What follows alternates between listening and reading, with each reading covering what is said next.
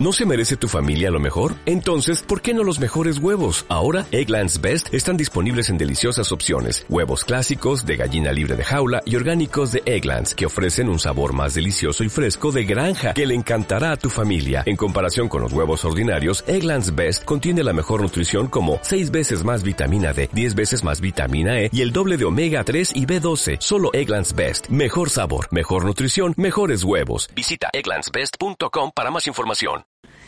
Eh, así que se agradece. Y bueno, vamos a meternos ya en la segunda en, la segunda parte ¿no? de esta campaña, que también pues está reflejada aquí, en este segundo volumen, que va desde el Alamein hasta la rendición final de, del Africa Corps en mayo del 43.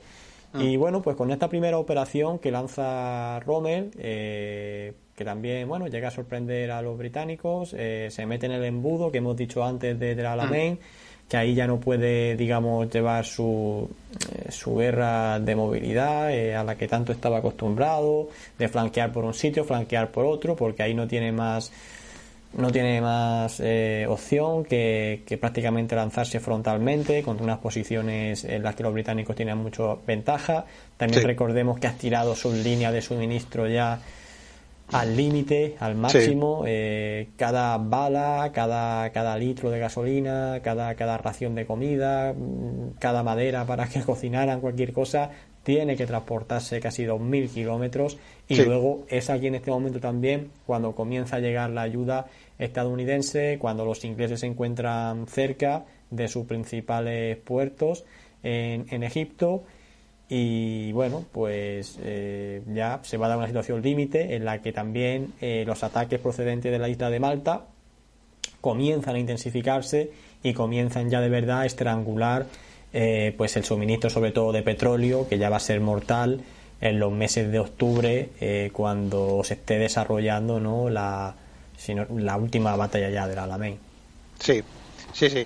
Sí, eh, es una puntualización que he visto un comentario. Hay, hay un eh, que dice: el, el, el Africa Corps había gastado muchos recursos sin tener en cuenta que Hitler eh, no, no iba a darle más recursos. Es que Hitler no le había prometido a Rommel recursos. ¿eh? O sea, por decirlo así, Rommel queda atrapado en, en, en sus mismas ilusiones de convertir la campaña de África del Norte en la campaña más importante del, del eje, mientras que la campaña más importante es la de Rusia. Es decir, hay un momento determinado antes de Gazala que Rommel viaja a, a Berlín y le pide 8.000 camiones a, a, Hitler. Y el, claro, el, el, alto mando de la Wehrmacht le dice, ¿pero de dónde quiere que saquemos estos camiones? ¿Qué quiere que los pintemos con acuarela? Porque es que, es decir, si, si es lo que tiene los tres grupos de ejércitos que, están en Rusia, 8.000 camiones. ¿De dónde quiere que los saquemos los camiones estos? Si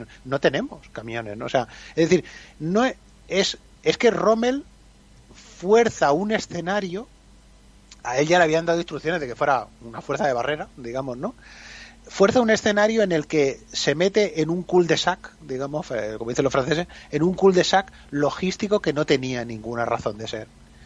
Eh, es, es, este, es, es el mismo Rommel el que ha creado la situación que no le permite vencer, por, decirlo así. Y también es cierto que en Berlín, cuando les interesa, pues de alguna manera lo utilizan o lo animan a, seguir adelante en ese sentido. Es decir, que todo el mundo en el bando del eje mm. tiene una cierta responsabilidad, no, no solo, no solo Rommel. Y no, estoy diciendo tampoco con esto que Rommel sea profundamente idiota y que no entienda la situación, porque la situación mm, se modifica continuamente día a día. Es decir, solo somos nosotros que lo vemos ahora en términos de generales de salón, para entendernos, ¿no? Los que, los que podemos juzgar, digamos, de manera alegremente esta, esta esta forma de verlo, ¿no? Esta situación, ¿no? Pero ellos lo ven que la situación está cambiando continuamente. Pero lo importante es eso, que llegado el momento, Rommel en ningún momento, en ningún momento puede acumular una reserva suficientemente grande para, en el caso de obtener un éxito local, explotarlo operacionalmente y explotarlo estratégicamente para cambiar el, curso de la guerra, a cambio, a causa de eso a causa de que su línea de suministros está continuamente bajo el, castigo de, la aviación y los submarinos aliados, ¿no? y porque además es complicado hacer cruzar cruzar los suministros. Mientras que los británicos, mm, curiosamente, tienen una línea de abastecimiento que es una pesadilla, porque tienen que bordear el, el, el, cabo de Buena Esperanza por, el, por Sudáfrica y por lo tanto tienen que planificar los envíos, lo que necesitan, a ocho meses vista a veces, ¿no?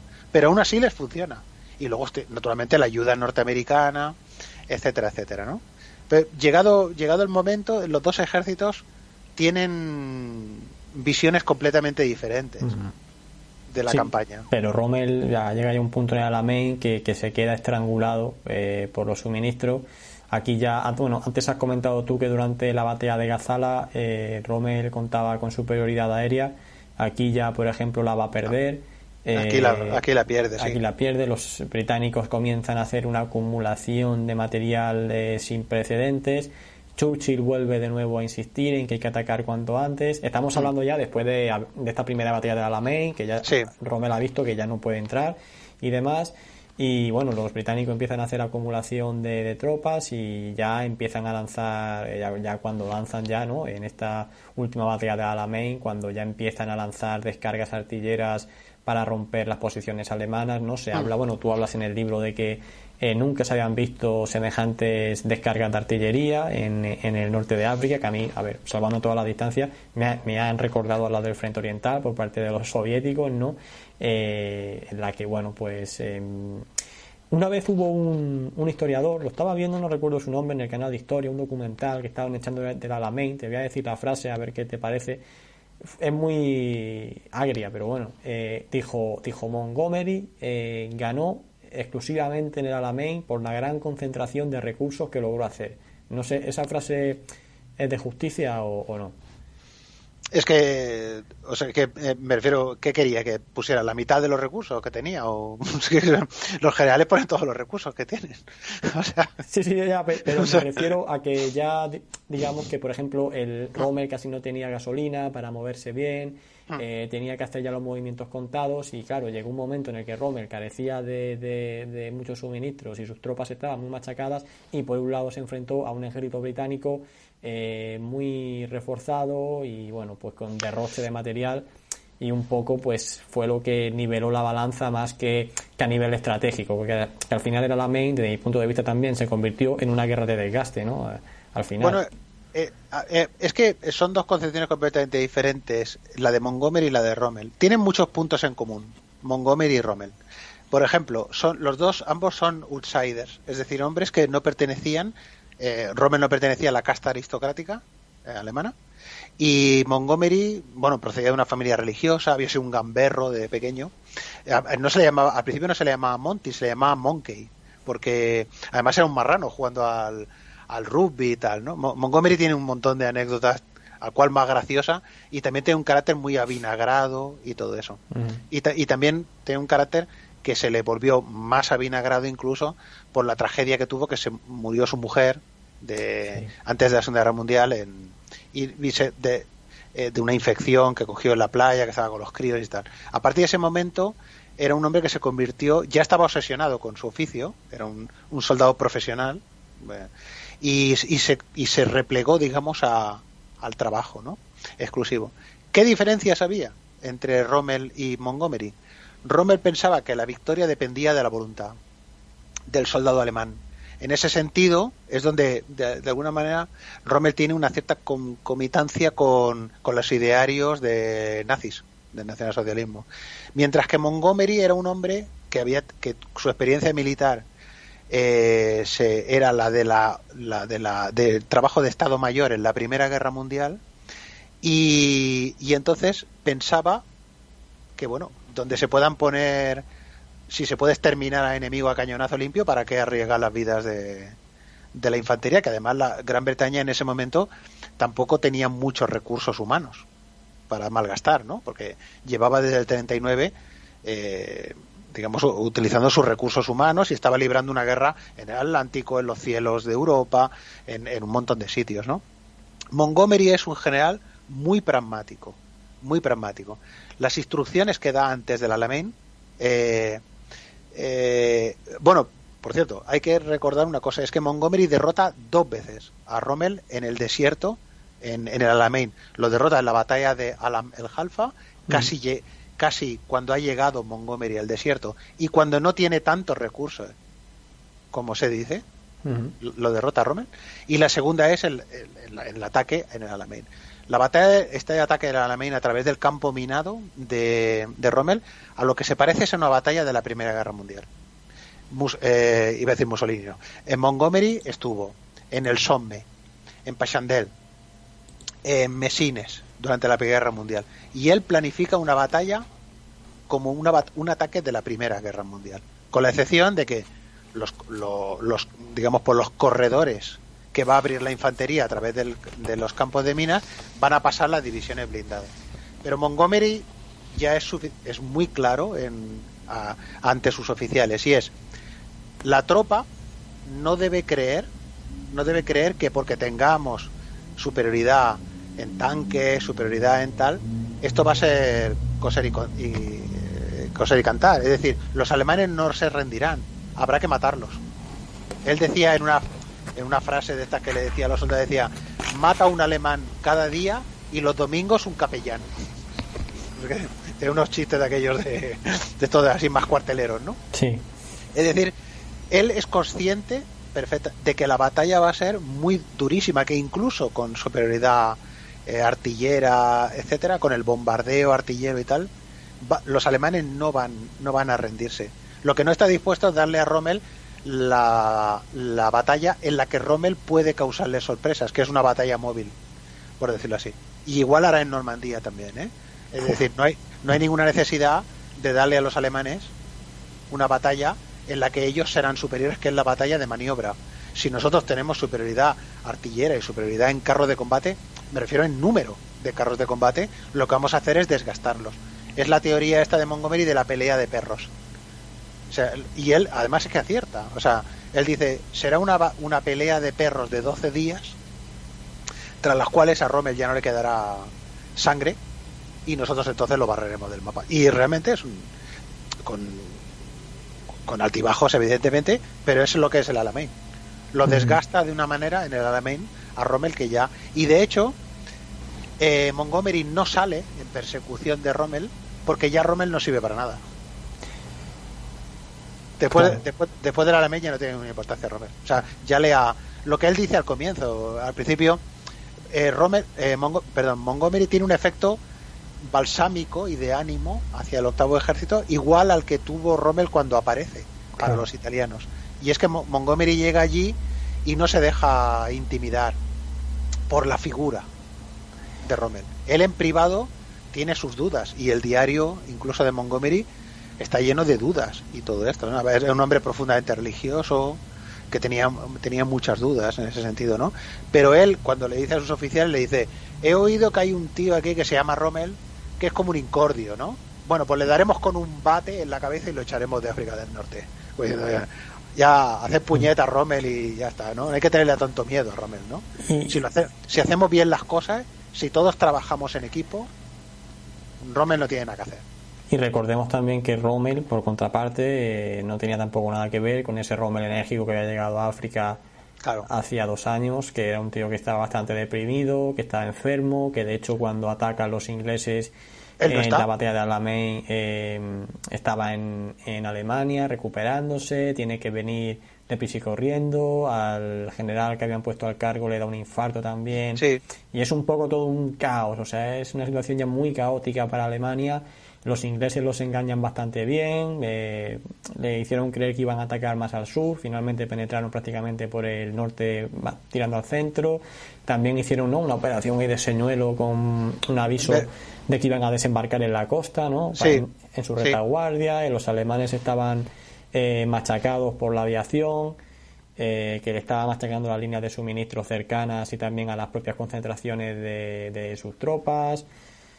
Eh, estaba también el peligro de desembarco estadounidense. Digamos que es, que se junta todo, es que al final se junta todo, ¿no? Claro, claro, o sea, los, eh, o sea fíjate, ¿no? Los, los alemanes y los italianos no son capaces de ponerse de acuerdo en el momento decisivo si atacar Malta o Suez, ¿no? Mm. es una cosa u otra, pero en fin, aquello de la diosa de las victorias, Hitler le dice a Mussolini, la diosa de las victorias solo aparece una vez, ¿no? Porque es que la diosa de las victorias que la coges de la cabellera y te arrastra con ella, ¿no? Que se refiere a eso, ¿no? Ellos no son capaces de ponerse de acuerdo y en cambio los aliados son capaces de coordinar dos operaciones en los dos extremos del, del territorio, es decir, un desembarco en Marruecos y Argelia una operación combinada inmensa con, transporte de tropas desde, desde Virginia, desde Inglaterra y al mismo tiempo un ataque en el otro extremo en Egipto, coordinados para prensar, digamos, a las fuerzas del eje eh, avanzando en, en dos direcciones. Esta es la diferencia. Por decirlo así, es, es lo que determina que, el eje no pueda vencer en en la guerra, porque los otros, a la hora de, de organizarse se organizan mucho mejor y tienen muchos más medios, evidentemente, ¿no? El, que, el, que los que los que el eje, digamos, ¿no? Eh, Montgomery Libra es que eh, ya, ya me han hecho varias veces esta pregunta. Es que acá Montgomery tenía muchos medios. claro, pero qué, qué, queréis? ¿Que ponga la mitad solo de los medios y le diga a Rommel, mire, solo pongo la mitad para que haya un poco más de fair play, porque así es más. ¿no? Todo el Rommel, lo hemos dicho antes, acumula todos los medios aéreos prácticamente de la Luftwaffe en el Mediterráneo en la batalla de Gazala. No, no le dice a Uchilek, quiere que solo le ataque con la mitad de los medios aéreos y así. En fin, estamos está un poquito más empatado. La, guerra no es un deporte, ¿no? Es La guerra es, es, matar, al, matar a los soldados enemigos. das un dato aquí en este segundo libro que de las 4.000, aproximadamente 4.800 toneladas de combustibles que se llegan a enviar en el mes de octubre, eh, me parece que llegan 400 o 600, a un número irrisorio, y que al final esta retirada, ¿no? ya nos metemos en la retirada que, tiene que hacer Rommel ya en dirección a, a Túnez, eh, se puede medio sostener con la, con la gasolina que le llega por parte de la Luftwaffe desde Creta, ¿no? O sea, es una ya... Es un mini, entre comillas, mini puente aéreo eh, que ya, vamos, se va a reproducir también, curiosamente, en Stalingrado una semana o dos después. Sí, Sí, sí, sí. Los alemanes lo, esto lo hicieron muchas veces, ¿eh? Lo del tema de utilizar la aviación de transporte para, para enviar a vanguardia eh, gasolina. Sí, sí. y, no, y, no, y en Stalingrado y, y, es que en Stalingrado ya eh, el sexto ejército de Paulus lo había usado mientras avanzaba hacia Stalingrado esto. En, muchísimas veces se produjo eso. Los alemanes tenían gran maestría en, en los puentes aéreos. Incluso en el de Stalingrado también demostraron gran maestría, a pesar de que fue un fiasco el puente aéreo, pero por circunstancias eh, completamente ajenas a su voluntad, evidentemente, ¿no? Pero sí, sí que, sí que es cierto. Y, y ahí también se produce, ya había muy mal ambiente entre los alemanes y los italianos, porque los italianos tenían la desconfianza de que, de que los alemanes iban a salir pitando y iban a dejar a las, a las unidades de infantería italianas ahí en la línea del Alamein para que los para que los liquidaran, ¿no? Eh, yo hablando con militares le pregunto, le planteo oh, la famosa defensa elástica y tal, y ellos así es lo que me comentan siempre, decir, es prácticamente imposible retirarse en esa famosa defensa elástica, que te retiras poco a poco sin dejar tropas atrás que quedan sacrificadas.